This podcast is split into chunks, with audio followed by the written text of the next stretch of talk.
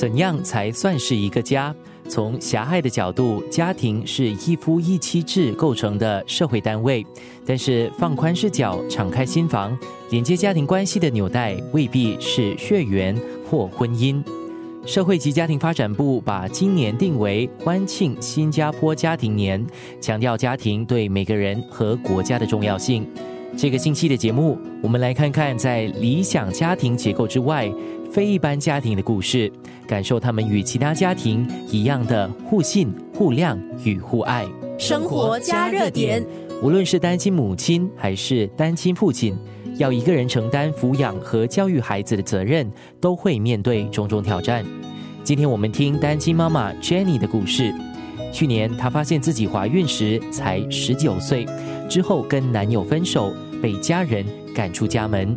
其实我是最近二零二一年的一月，我发现我自己怀着孕。当时我和孩子的爸爸还有在一起。就我们有打算要结婚，要把孩子生下来一起养之类的东西都有说好，可是当中就应该是比较有压力。我自己的父母有给压力，还有他的父母也有给压力。就在压力当中，我们自己也变成有点不稳定，吵的架也比较多，闹得比较轰烈。就大概二月的时候，我们正式分手。而我也继续把孩子留住，可是我的父母对我的决定没有什么开心，他们其实把我赶出了家门，我在外面住了大概三个月，后来才被他们接回来生产。现在我的孩子大概有六个月大，我目前是住在家里。生活加热点，其实老实讲，我没有打算要把孩子打掉。我觉得，如果我要把孩子打掉，有点残忍。后面我是一步一步自己 figure out 要怎么走下去。除了我家长那边，我有和朋友也有沟通过，真正是没有人，没有一个人在我左右说这个决定是好的，你可以继续走，我们会在你身边支持你。真的是一个人也没有。后来就是我找到了这个 organization 叫 Safe Place。在那边的宿舍，我哥是他和我一步一步的讨论，一步一步的商量，我们才可以走到今天这个地步。就在 Safe Place，唯一最大的问题是你想不想把孩子留下，想不想当妈妈，还是你已经决定了要把孩子放去给别人领养？就讨论了大概一两个礼拜，我其实才真正想要的是要把孩子留下，自己要当个妈妈。From that point on, safe place 就有首先我哥跟我说话，没有说要计划孩子需要多少钱，可以在哪里住，有没有一定的计划下去走，也不是这样，就是他们的最大 concern 是你有没有那个心理准备要做个妈妈，他们就会在旁边扶持你，他们会教有了个孩子怎么给他冲凉，怎么给他。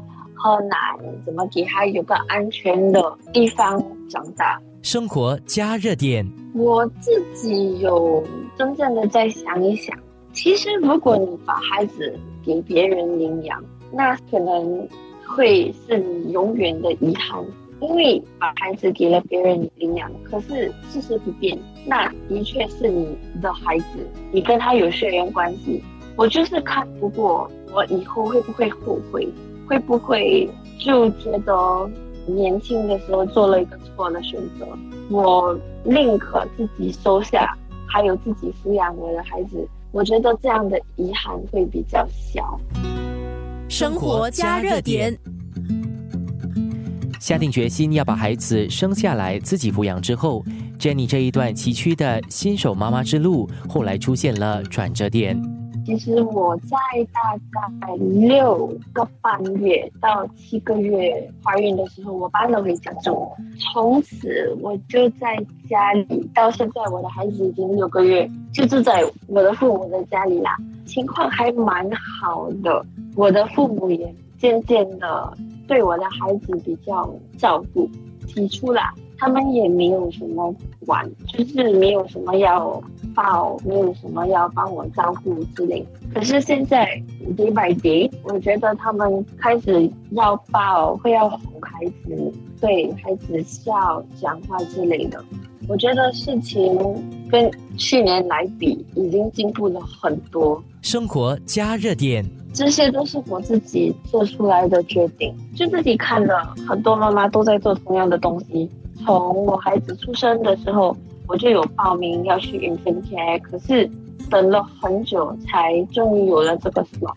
我其实在用之前的储蓄，从生产到现在，因为没有做工，已经少了很多。我需要在把它送进 infant care 之后，再找到工作之后，努力的再存回这些钱。even if 不要用，也要有钱放住，以防万一。明天我们继续听 Jenny 的故事，也向关注单亲家庭课题的社会组织成员了解，可以怎么给予帮助。